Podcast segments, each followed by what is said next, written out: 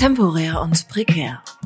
Der Literaturpolitik-Podcast mit Svenja Reiner und Son Lewandowski. Ja, hallo Sonja, herzlich willkommen zu Teil 2. Es sind fast zehn Minuten vergangen, seit wir in Teil 1 waren. Ja, ich muss noch meinen Tinnitus verarbeiten. Seinen selbst zugeführten Tinnitus, möchte man an dieser Stelle sagen. Ähm, wir haben in Teil 1 ähm, viel über Geld gesprochen und dachten, wir machen jetzt damit weiter, allerdings mit dem Geld aus anderen Taschen, ähm, nämlich mit dem privaten Geld. Ähm, mit unserem Geld. wir haben nur öffentliches Geld. Denn neben dem Internationalen Literaturfestival Berlin war noch ein anderes Festival in der Presse, äh, und zwar das Haberfront Literaturfestival in Hamburg. Wir sind schon äh, ganz objektiv stößen wir uns nur auf andere Bundesländer, nicht auf unser eigenes. Das Haberfront Literaturfestival ist ähm, privatwirtschaftlich organisiert. Es wird nämlich vor allem ermöglicht durch die Kühne Stiftung, aber es wird auch bezuschusst durch öffentliche Gelder. Ähm, äh, denn zu den Fördermittelgebern gehört unter anderem die Behörde für Kultur und Medien der Freien, Hanse, Freien und Hansestadt Hamburg. Ähm, dieser, äh, diese Behörde gehört zur Stadtverwaltung ähm, und untersteht Carsten Broster. Ähm, und die Leitung für den Literaturbereich dieser Behörde ähm, hat Dok Dr. Antje Fleming. Ähm, das Festival wird von dieser Behörde seit 2008 bereits gefördert und ist laut Aussage der Webseite der Stadt auch nicht mehr wegzudenken. Ähm, wenn solche Floskeln auftauchen, werde ich immer so ein bisschen misstrauisch, ähm, weil was, was nicht mehr wegzudenken ist, ist einfach äh, dauerhaft gefördert und nach meinem Verständnis auch institutionalisiert. Ähm, es läuft aber nicht unter institutioneller Förderung, ähm, sondern es bewirbt sich immer wieder über Projektmittel. Das heißt, es bewirbt sich aber auch außer Konkurrenz. Ähm, ich habe mal versucht herauszufinden, wie viel Geld ähm, die BKM, also diese Behörde für Kunst und Medien der Freien Hansestadt Hamburg, ähm, für das Haberfront Literaturfestival ausgibt. Ähm, und habe eine E-Mail dahin geschrieben. Jetzt muss man sagen, ich habe die erst vor drei Tagen dahin geschrieben, aber ich habe auch immer noch keine Antwort bekommen. Ähm, und im Gegensatz zum beispielsweise dem Haushalt der Stadt Köln ist es auch nicht online einsehbar und oder ich habe es nicht gefunden. Ähm, die BKM und die ähm, Kühne Stiftung, auf die wir gleich nochmal zu sprechen kommen, sind nicht die einzigen ähm, Institutionen, die Geld ausgeben für das Haberfront. Dazu gehören nämlich auch noch die Hapag-Lloyd-Stiftung und die Bodo-Röhr-Stiftung. Ähm, angesprochene Medienaufmerksamkeit hat das Haberfront Literaturfestival in diesem Jahr bekommen, als es um den Debütpreis ging. Der heißt nämlich mittlerweile Debütpreis und hieß früher Klaus Michael Kühne Preis. Ähm, der sollte 2022 zum 13. Mal das ähm, beste Romandebüt des Jahres auszeichnen und hat im Vorfeld für Schlagzeilen ähm, gesorgt, weil die AutorInnen Sven Fitzenmeier und dann im Anschluss auch Franziska Gensler von der Nominierung für diesen Preis zurückgetreten sind.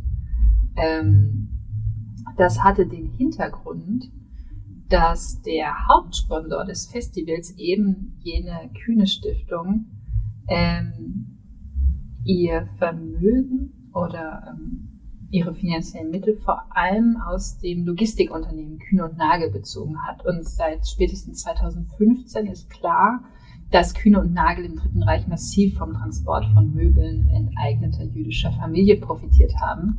Ähm, so beschreibt es Christoph Twickel in Zeit Online. Und der ganzen Sache auf die Schliche gekommen ist aber Lukas Betzler, der das linke Online-Magazin Untiefen herausgibt. Und er hat dann auf eigene Motivation hin die nominierten AutorInnen 2022 hin angeschrieben und hat sie gefragt, wie sie eigentlich mit dem problematischen Hintergrund des Preises und seines Stifters umgehen. Und dann gab Witzenmeyers Reaktion, ähm, der öffentliche Rücktritt eigentlich erst den Anstoß für die Debatte. Was in der Debatte interessant war, fand ich einerseits die Art und Weise, wie Witzmeier sich positioniert hat.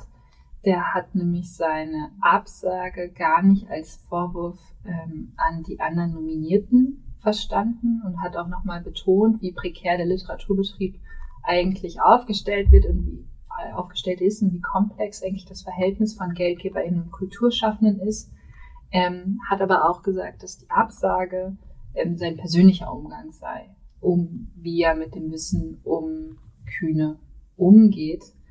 Die zweite Reaktion war die ähm, von Seiten des Haberfront Literaturfestivals selbst, die nämlich einerseits ähm, den Preis umbenannt haben auf Stiftungswillen hin und andererseits aber auch gesagt haben, ähm, dass diese ganze Debatte eigentlich eine bewusste Schädigung unseres rein philanthropischen Unterstützung des Haberfront Literaturfestivals sein sollte ähm, und dass man ähm, wenn man versucht, Zusammenhänge zwischen dem Literaturpreis und der Entstehung des Vermögens ähm, herstellt, man eigentlich versucht, Zusammenhänge herzustellen zu einer Zeit, die weit zurückliegt und zu der ganz andere Verhältnisse herrschten.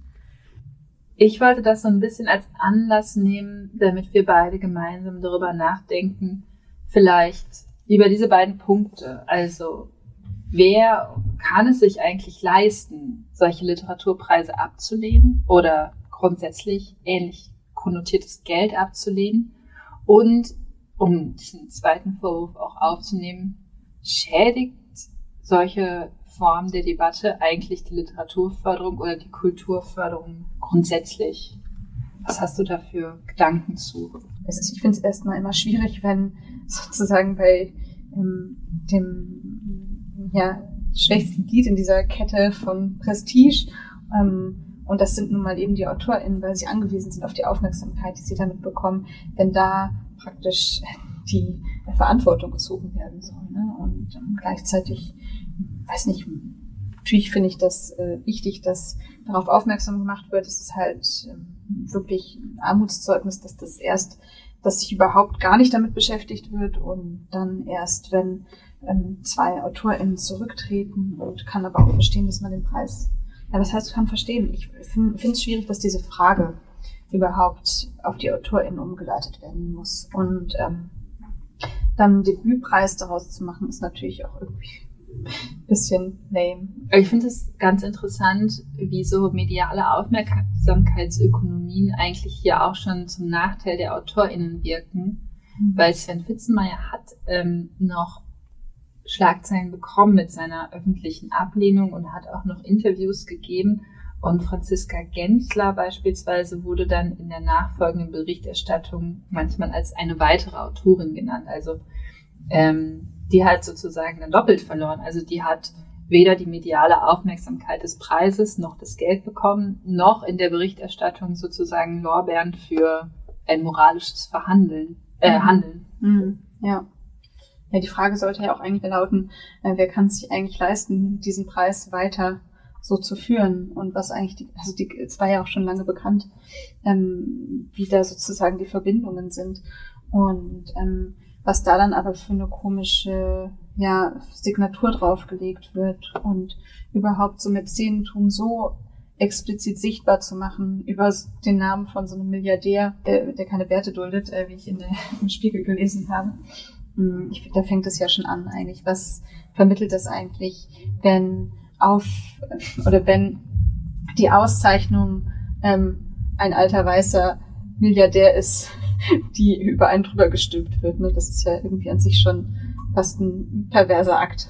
Genau, dass man, so, ja, dass man symbolisch damit verbunden wird und von daher würde ich auch sagen, dass da, ob das bewusst äh, oder unbewusst ist, da auf jeden Fall eine Form von Legitimation stattfindet. Also in dem Moment, wo ich mich mit meinem Vermögen mit jungen Kunstschaffenden zumindest ähm, symbolisch verbinde, ähm, habe ich da äh, nicht nur steuerlich Vorteile von, sondern auch auf eine ähm, äh, gewinne dadurch auch an, an Prestige und an Relevanz.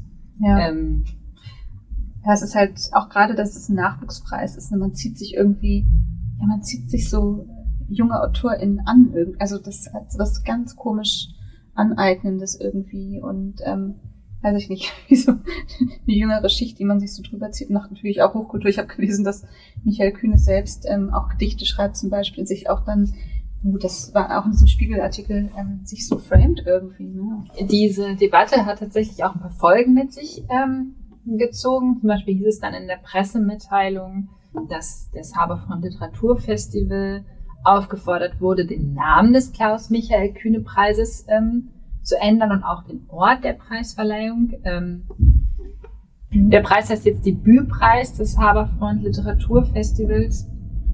Ähm, Wäre lustig, wenn sie ihn einfach Michael Klaus Kühne Preis genannt hätten, die Vornamen geswitcht hätten. Ich weiß nicht, wen sie meinen.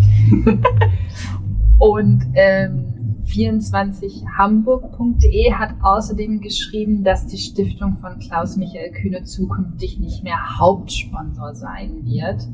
Ähm, dass diese Kette von Ereignissen aber jetzt gar nichts damit zu tun hatte, was passiert ist, sondern dass ein Wechsel des Sponsoren sowieso schon langfristig geplant sei. Grundsätzlich habe ich mich hier aber auch gefragt, weil du gerade schon gesagt hast, es ist so ein bisschen perfide und auch eigentlich zu kurz, sich auf das schwächste Glied, nämlich die AutorInnen und deren Verantwortung zu fokussieren, welche Verantwortung eigentlich die ähm, Kulturpolitik in diesem Fall hat.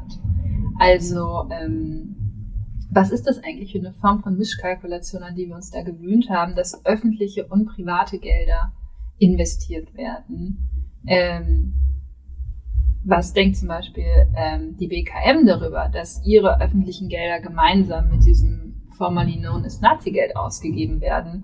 Ähm, welche Grenzen gibt es da eigentlich? Ähm, und dann nochmal grundsätzlich, ist es eigentlich ist das eigentlich eine legitime Form der Investition auf Seiten der Kulturförderung. Also ähm, diese großen Programmtanker, die diese ganzen Riesenveranstaltungen machen, zu zuschüssen oder sollte dieses Geld, was da investiert wird, nicht vielleicht viel mehr in die freie Szene gesteckt werden, vielleicht auch in den Nachwuchs, nicht nur auf AutorInnenseite, sondern auch VeranstalterInnenseite. Ähm, Wie ist das denn mit der Lit Cologne? Die Lit Cologne hat ein ähnliches ähm, Fördermodell. Die sind tatsächlich auch von beiden Seiten gefördert, also ähm, sowohl von privaten Geldern und zum, wird zum Beispiel das Bildungsprogramm, glaube ich, auch von der Stadt bezuschusst. Ähm, und wir merken das ja auch selber, wenn wir ins Gespräch mit der ähm, Kulturförderung gehen oder konkret mit dem, mit dem, ähm, mit dem Literaturreferat, dass uns auch gesagt wird, den sogenannten Eigenanteil, also diese zehn Prozent, die man selbst aufbringen muss ähm, für Veranstaltungen, dass die auch durch Sponsoring eingeworben werden können. Und das finde ich nun doch sehr äh, zumindest mal diskussionswürdig, also zu sagen, einerseits hat Kulturförderung immer noch den Anstrich von wir unterstützen ähm, inhaltlich Schützenswertes und ähm, wir fördern äh, eine bestimmte Vielfalt und gleichzeitig scheint es aber komplett damit zu vereinbaren, dass man ähm, private Gelder aus ähm, nicht näher definierten Hintergründen annehmen kann. Also wäre das zum Beispiel okay, wenn Insert Female Artist von Marlboro gesponsert worden wäre. Also das aber sind ja dann schon Fragen. Also die Frage ist ja für uns, also ja, die Frage ist ja einfach, ist ja einfach zu beantworten, nein. Also ja. Niemand will von ähm, einem evil Marktunternehmen, was Menschen tötet, finanziert werden. Ne? Ähm, aber also ich frage das jetzt immer so, weil ich mhm. das, weil ich das so komplex finde, weil ich da keine Antwort drauf habe und weil man natürlich immer versucht, drumherum zu kommen um die private Förderung. Aber dann wir ja auch selbst gemerkt haben, wenn wir, es wurden ja beim ersten Festival, beim zweiten glaube ich auch sogar noch mehr von der Rhein-Energiestiftung finanziert. Und ähm, das sind halt einfach dann nochmal andere Summen, die dann so reinkommen mhm. und ähm, die aber auch nochmal ganz andere Auflagen haben. Ne? Also es war dann eben gefordert, dass wir ein Bildungsprogramm machen und zack hatten. Und das war ist ja auch was Gutes gewesen, mhm. was wir vielleicht muss man auch mal so sehr selbstkritisch sagen, gar nicht ähm, so auf dem Schirm hatten, weil es erst noch nicht in diesen prestigeträchtigen ähm, Literaturveranstaltungsbetrieb ähm, reinpasst, sondern alle machen halt Name Economy Veranstaltungen und äh, sehr wichtige Diskussionen auf den Bühnen, aber niemand geht in die Schulen oder so, ne? Also jetzt mal so sehr pauschal und das haben wir ja damit gemacht. Und eigentlich hatten wir durch dieses Bildungsprogramm und dadurch, dass so eine Stiftung wie Rhein Energie eben unbedingt Bildungsarbeit leisten will und das die Förderbedingung war, hatten wir dadurch einen ganz anderen Fokus nochmal, der nicht schlecht war. Ähm, genau, der war nicht schlecht und gleichzeitig hat er uns aber auch eingeschränkt, weil Bildung auch in diesem Zusammenhang immer nur mit Kindern und Jugendlichen gedacht wird und weil beispielsweise Erwachsenenbildung dann komplett rausfällt. Öffentliche Fördergelder gehen ja mit relativ wenig Auflagen einher, also da steht dann immer, man soll sich in das Kulturförderkonzept der Stadt Köln einlesen und dementsprechend handeln, aber mehr passiert da inhaltlich nicht. Und private Fördermittel sind dann schon an bestimmte ähm, an bestimmte Auflagen geknüpft. Hier zum Beispiel dieser Schwerpunkt mit Kindern und Jugendlichen.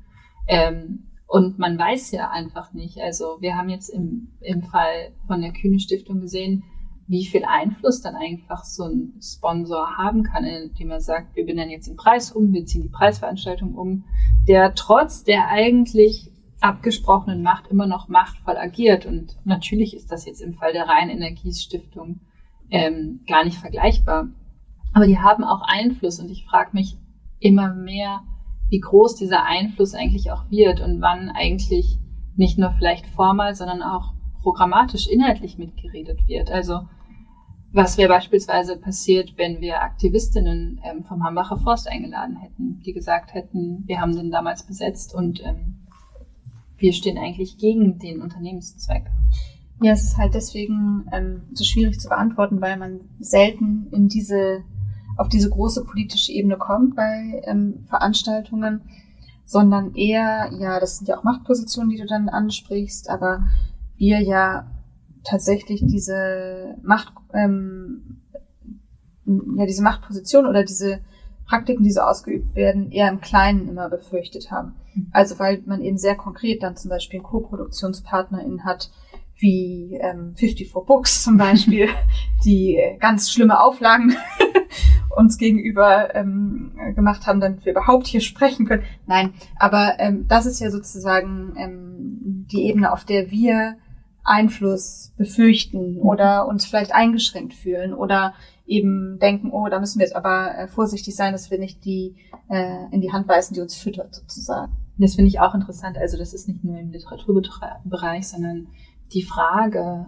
ähm, wo das, wo privates Geld herkommt und wie privates Geld erworben wird und welchen Einfluss die Investition von privatem Geld auf Kulturgüter hat, ähm, ist auf jeden Fall noch offen und noch nicht abgeschlossen. Ähm, aber du hast gerade schon gesagt, also auch die Kulturpolitik hat Motive und Zwecke für ihre Investitionen. Ähm, wir haben äh, spätestens seit Corona ähm, gemerkt, wie wichtig eigentlich Literaturveranstaltungen für AutorInnen sind. Also dieses Veranstaltungswesen wirkt immer mehr als Versorgungssystem für AutorInnen, denn von den Verlagsvorschüssen alleine können einfach die wenigsten AutorInnen leben. Ähm, das äh, hat zur Folge, dass eigentlich sehr, sehr kleinteilige, meistens auch selten planbare Mischkalkulationen angelegt werden. Also Juliana Kaninay hatte im Aufsatz ähm, von 54 Books, und wir verlinken euch auch die Aufsätze in den Show Notes, beispielsweise als Bestandteile dieser Mischkalkulation Buchverkäufe, Lesungshonorare, Preise und Stipendiengelder genannt.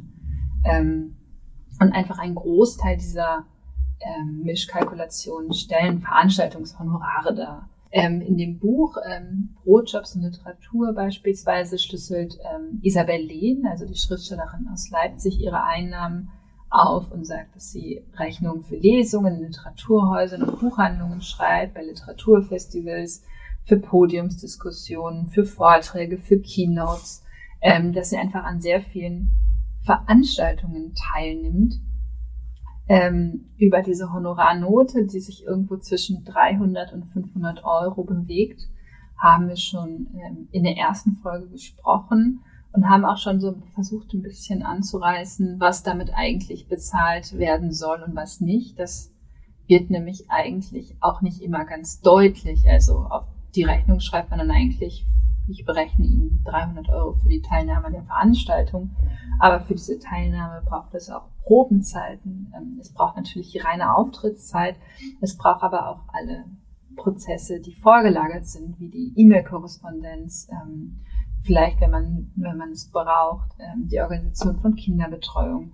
Was man auf jeden Fall braucht, ist die Reiseplanung und Durchführung natürlich. Das kostet auch immer Zeit. Die Vorgespräche mit der Moderation, mögliche Absprachen mit VeranstalterInnen. Also da wird auch häufig die Kette derjenigen, mit denen man im Vorfeld von einer Veranstaltung kommuniziert, relativ groß. Ähm, möglicherweise muss der zu lesende Text nicht nur geprobt werden, sondern vielleicht auch nochmal verändert oder überarbeitet. Ähm, Mit der Folge, dass Lesungen oder grundsätzlich Veranstaltungen im Literaturbetrieb mittlerweile in der Forschung als Originalbeitrag und nicht mehr als Anhängsel zum gedruckten Buch ähm, verstanden werden. Ähm, und dass zum Beispiel in der Forschung, ähm, Lena Vöcklinghaus hat das in ihrer Dissertation untersucht, ähm, die Live-Situation, die literarische auch immer, immer wichtiger wird und auch gesehen und untersucht wird, beispielsweise hinsichtlich ihrer ästhetischen und sozialen Praktiken, hinsichtlich auch der kollektiven Erfahrung zwischen Publikum, AutorInnen und Moderation.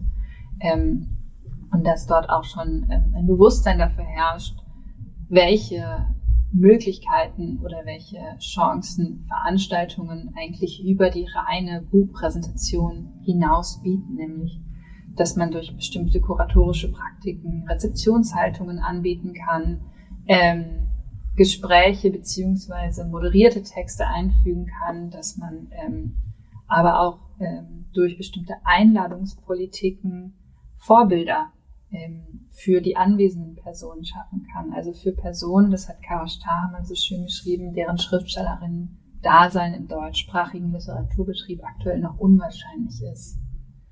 Das Problem, was sich meiner Meinung nach aus diesen ganzen Chancen, die das Veranstaltungswesen bietet, allerdings auch so ein bisschen ergibt, ist einerseits so eine Frage, die ich mir wirklich offen stelle. Also wie sehr wird das auf Kultur oder auf literaturpolitischer Ebene eigentlich alles reflektiert und wie bewusst sind eigentlich diese ganzen sehr, auch sehr kleinteiligen, stellenweise auch, das haben wir schon gesagt, äh, unsichtbaren Praktiken, die dort entstehen.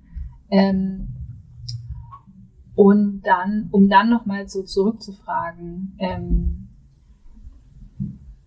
wenn Lesungen in Literaturhäusern, aber auch in anderen Orten ähm, nach wie vor der größte Teil sind, der so finanziert wird. Also wir haben uns jetzt im Vorhinein ähm, auch mit kulturpolitischen Ausgaben zum Beispiel des Landes NRWs beschäftigt und da werden Literaturprojekte ähm, einfach mit dem größten Anteil der Fördersummen bezuschusst. Also unter, unter Literaturprojekte fällt das Veranstaltungswesen.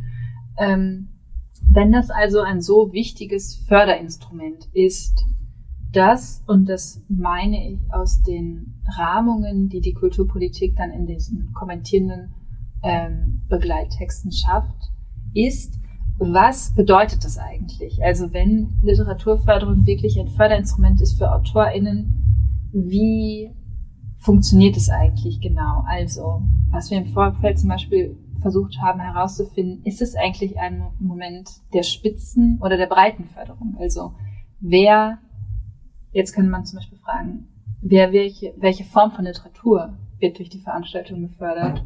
Was ist bühnenreif, aber auch welche Form von Autorinnenschaft? Ähm, welche Skills, die die schreibende Person über das Schreiben hinaus hat?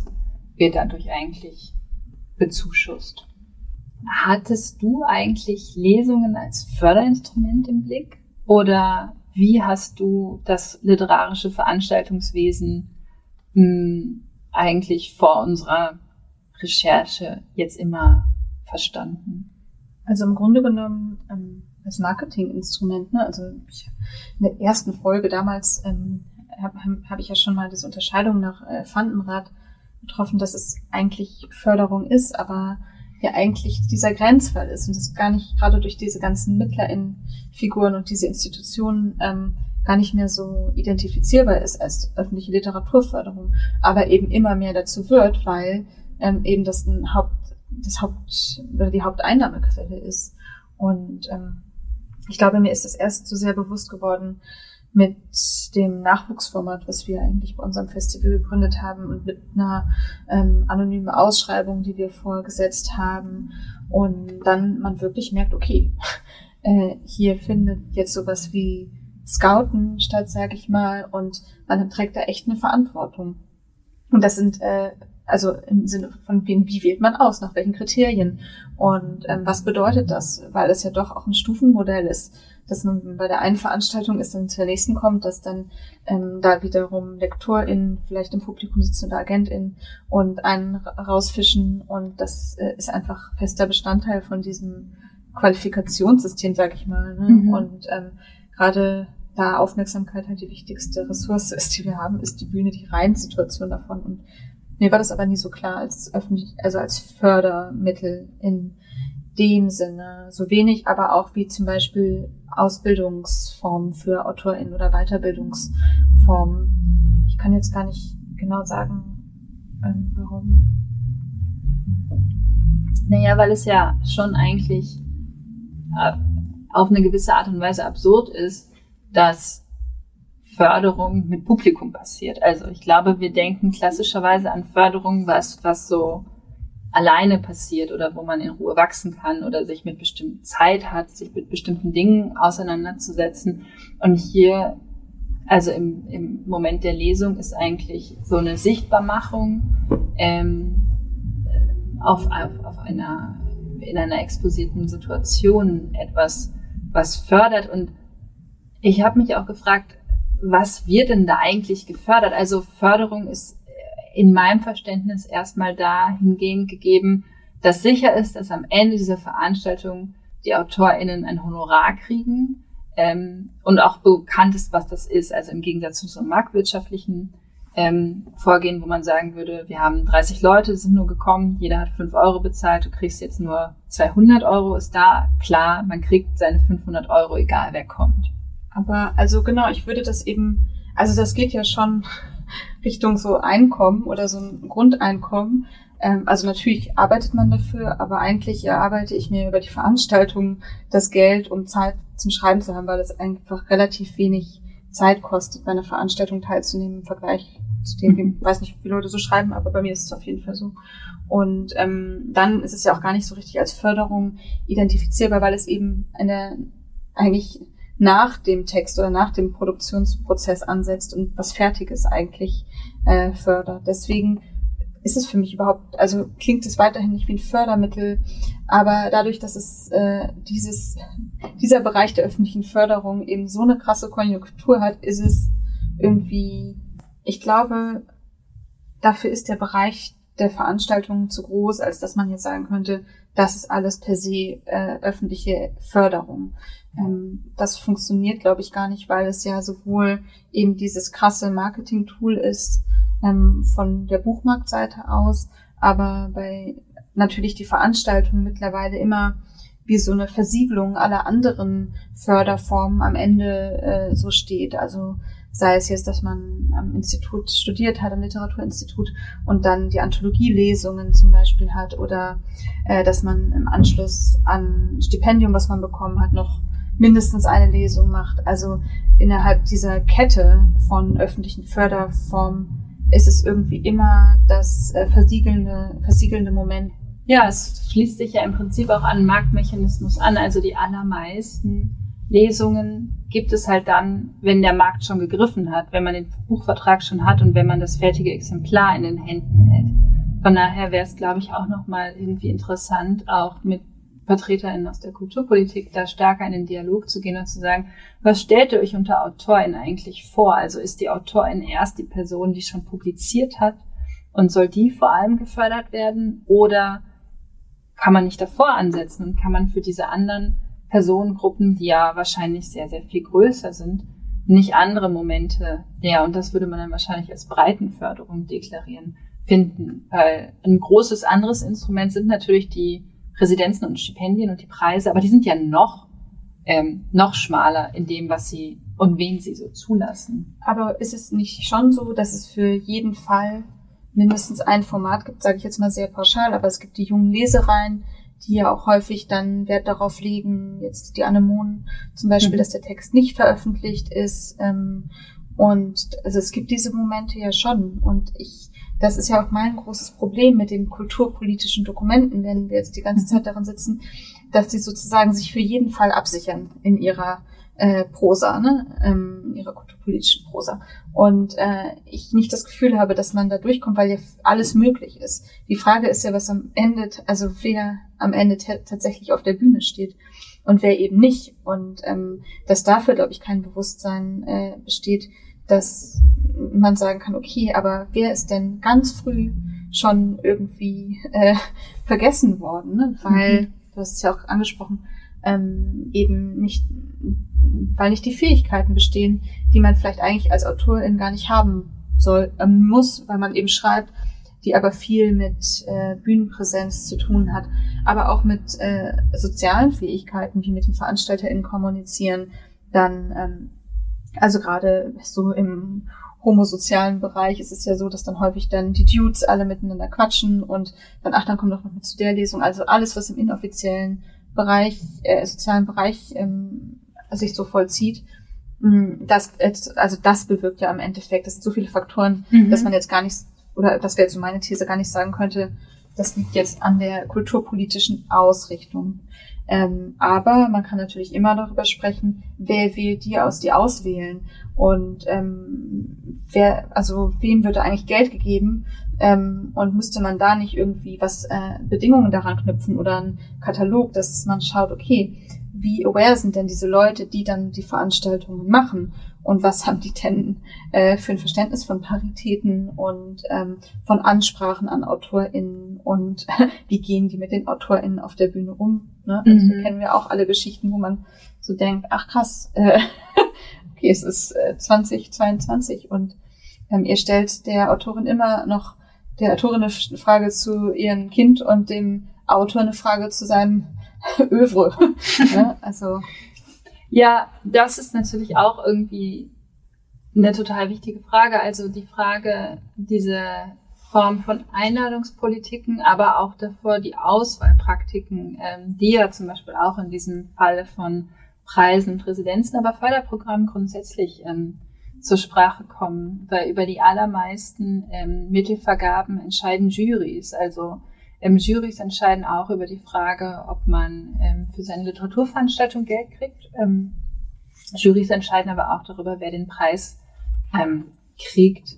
Und ich ähm, da schon durch unterschiedliche Juryerfahrungen selbst, für die ich auch schon Ärger bekommen habe, ähm, immer stärker dahin sensibilisiert werde, zu fragen, was sind eigentlich so Eigeninteressen von Jurymitgliedern oder welche Rollen spielend spielt die eigene Präsenz da, weil man wird angesprochen als Privatperson, als Person, die durch irgendeine Form von Arbeit im Feld aktiv ist und dadurch direkt oder indirekt einen guten Überblick hat.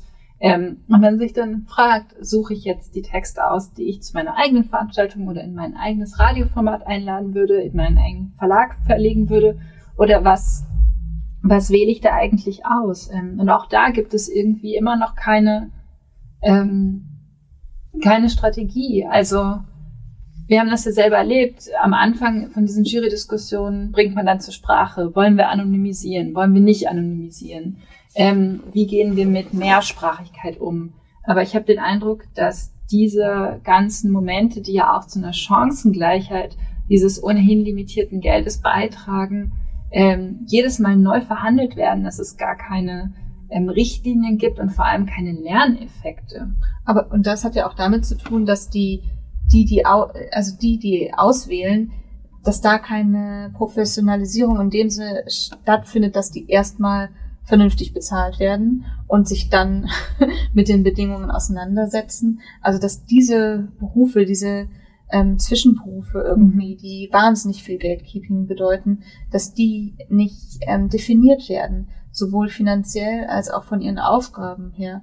Und dann, das ist natürlich ein Einfallstor, um irgendwie, ja, so ein bisschen mal hier und mal da und ein bisschen Klüngelei, weil man natürlich jeder und jede irgendwo dann, dass sich das Kapital woanders wieder reinholt, ne?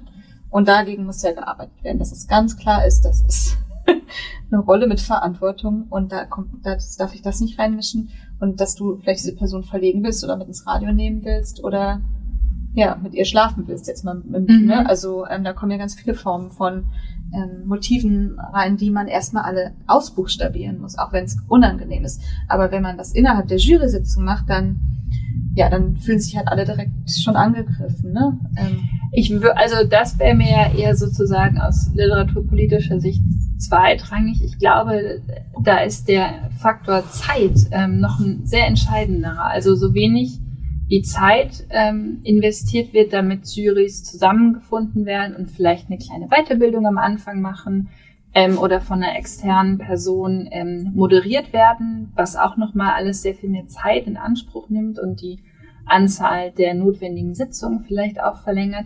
Ebenso wenig haben ja auch Veranstalterinnen Zeit, sich wirklich intensiv damit zu beschäftigen, wen gibt es gerade alles, wen kenne ich vielleicht nicht, ähm, Zeit, die investiert werden kann, um Leute, die selber im Feld sind, nochmal zu befragen und zu sagen, kannst du mir jemanden empfehlen? Also ich weiß noch, wie zeitintensiv unsere Insellesungen waren, als wir versucht haben, äh, möglichst viele deutschsprachige Literaturzeitschriften zu kontaktieren, um die nochmal zu fragen, ob die nicht Nachwuchsstimmen auf dem Schirm haben, die wir jetzt einfach durch die bestimmte Begrenztheit gar nicht kennen. Ja, und das ist halt interessant, weil das nämlich direkt, also diese Zeitfrage wieder direkt mit den, oder das heißt direkt, aber wir haben da in der ersten Folge drüber gesprochen, ähm, mit der Projektförmigkeit ähm, von Projekten zu tun hat, weil äh, Projekte eben auf, auf das Mindestmaß an Zeit ähm, äh, runtergekürzt werden und dass die eigenen Rollen, die man durchaus ernster nehmen muss und mit Verantwortung sehen muss, die werden so wahnsinnig flüchtig und man switcht die so schnell, dass dann natürlich äh, Rollenkonflikte aufkommen, ist doch klar und Nähe-Distanz-Probleme vielleicht.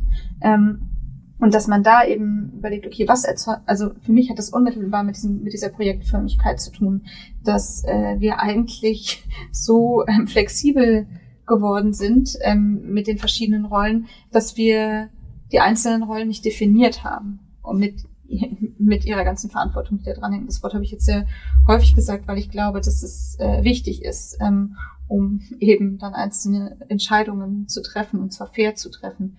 Aber durch dieses Switchen, das merken wir ja auch, muss man echt aufpassen. Und ähm, ich, ich, also auf inoffizieller Ebene ist es so komplett klar, dass es irgendwie weird ist, wenn zum Beispiel ein, ein Veranstalterin oder Veranstalter, sage ich jetzt mal, ähm, sehr bewusst eine Veranstaltung macht und dann seine ganzen Friends einlädt, plus sich selbst vielleicht nochmal hinten noch draufsetzt.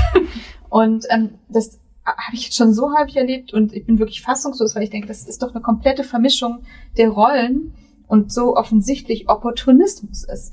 Und über diesen, diesen Opportunismus aber mal so dingfest zu machen, zu sagen, okay, wo setzt dieser Opportunismus überall ein, finde ich irgendwie total wichtig.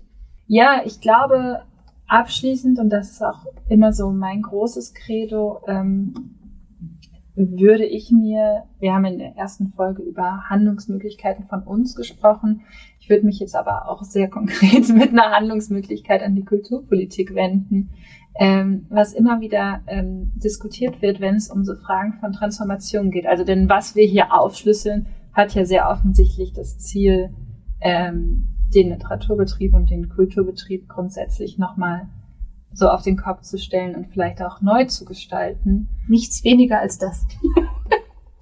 Es wird unser Meisterwerk. Ähm, Ob wir das bei der KSK abrechnen können, ich weiß nicht.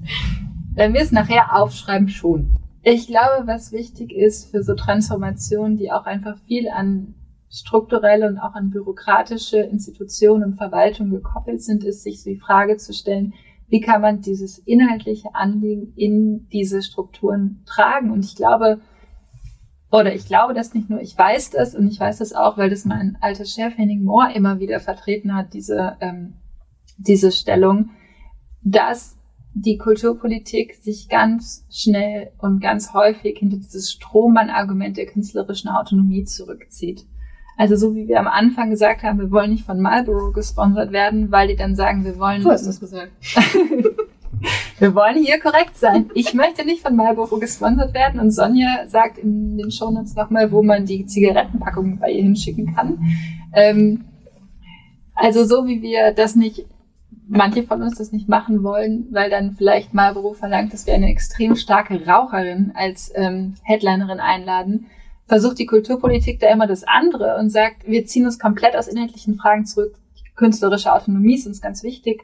Und ich glaube, was man in letzter Zeit beobachten kann oder viel, also was langsam endlich in den Brennpunkt der Aufmerksamkeit gerückt wird, ist die Sache, wenn man nichts macht, erhält man halt den Status quo aufrecht. Und ich würde mir da sehr viel mehr den Dialog auch auf inhaltlicher Ebene mit der Verwaltung ähm, und der Politik wünschen, um darüber nachzudenken, wie kann man denn eigentlich Förderinstrumente an bestimmte Forderungen, die ja gefördert werden sollen, knüpfen.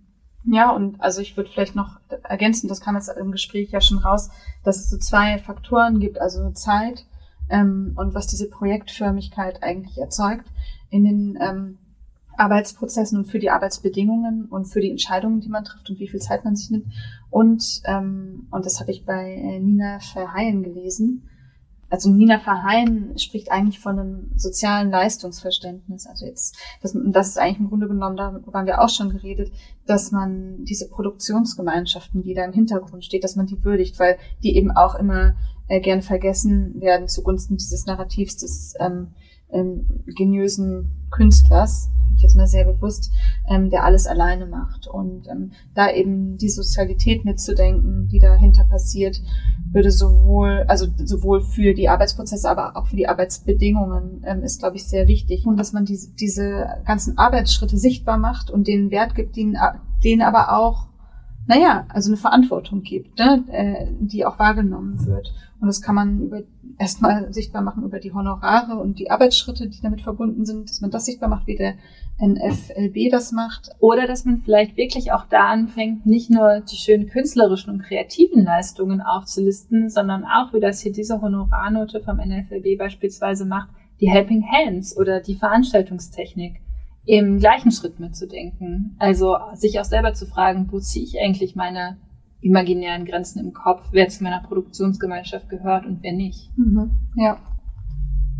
Im Grunde genommen, was wir jetzt gemacht haben, die letzten 78 Stunden, die wir hier saßen, ist, dass wir doch nochmal ähm, einen Schritt zurückgegangen sind. Also bevor wir überhaupt sagen können, was sind so die Mechanismen und Praktiken, die die öffentliche Literaturförderung und auch die Kulturpolitik ähm, betreibt, um eben naja, eine gewisse Form von Autorinnenschaft sichtbar zu machen und vielleicht eine andere Form nicht, ähm, oder welchen Aufmerksamkeitsökonomien die öffentliche Literaturförderung folgt, haben wir jetzt erstmal so geschaut, okay, was sind denn die einzelnen Rollen, die dahinter stecken, beziehungsweise was äh, bedeutet diese Projektförmigkeit, was sind die Finanzierungen, die dahinter stehen, was sind die Arbeitsbedingungen derer, die das, äh, die Einfluss haben auf die ähm, ja, Sichtbarmachung und auf die Arbeitsbedingungen von AutorInnen. Das war jetzt unser erster Schritt. Äh, wir wären jetzt gerne schon weiter, aber ähm, ich glaube, das ist wichtig zu sehen, ähm, wo man da anfangen kann und überhaupt erstmal ein Bewusstsein dafür zu schaffen, dass, und das ist bei Preisen und Stipendien fängt das so ansatzweise an, dass es ins Gespräch kommt, dass es auch bei Literaturveranstaltungen um Chancengleichheit und äh, Gleichstellung äh, gehen muss und ähm, dass es eben tatsächlich am Ende öffentliche Gelder sind, die da wirken. Und mit denen auch eine bestimmte Form von Verantwortung einhergeht. Ähm, und gleichzeitig besteht natürlich die Krux im Gegensatz zu Preisen und Stipendien darin, dass nicht mal wir, die wir es uns jetzt wirklich vorgenommen haben, alle Literaturveranstaltungen in NRW auswerten können. Das geht einfach nicht. Deswegen müssen alle Verantwortung übernehmen. Ja, und, und von da aus, also wenn wir da erstmal einen Überblick haben, können wir ähm, über diskriminierungssensible Auswahl und Umgangsformen zum Beispiel sprechen, über den Gender Pay Gap, über ähm, den Gender Show Gap zum Beispiel, über Sichtbarkeitsverhältnis, über Inklusion, Barrierefreiheit, über Quoten vielleicht auch. Das wären jetzt so Anknüpfungspunkte und wir freuen uns, wenn das Gespräch weitergeführt wird. Wir führen es gerne weiter Wahrscheinlich im Frühjahr 2023. Jetzt kommt unser Outro. Tschüss. Temporär und prekär, der Literaturpolitik-Podcast, ist eine Produktion von Insert Female Artist zusammen mit 54 Books, Feuilleton im Internet. Redaktion und Konzeption von Svenja Reine und Sohn Lewandowski. Unser Dank gilt dem Social Media Studio der Stadtbibliothek Köln, unserer Sprecherin Kamala Dubrovnik und Andreas Köcher für die Musik.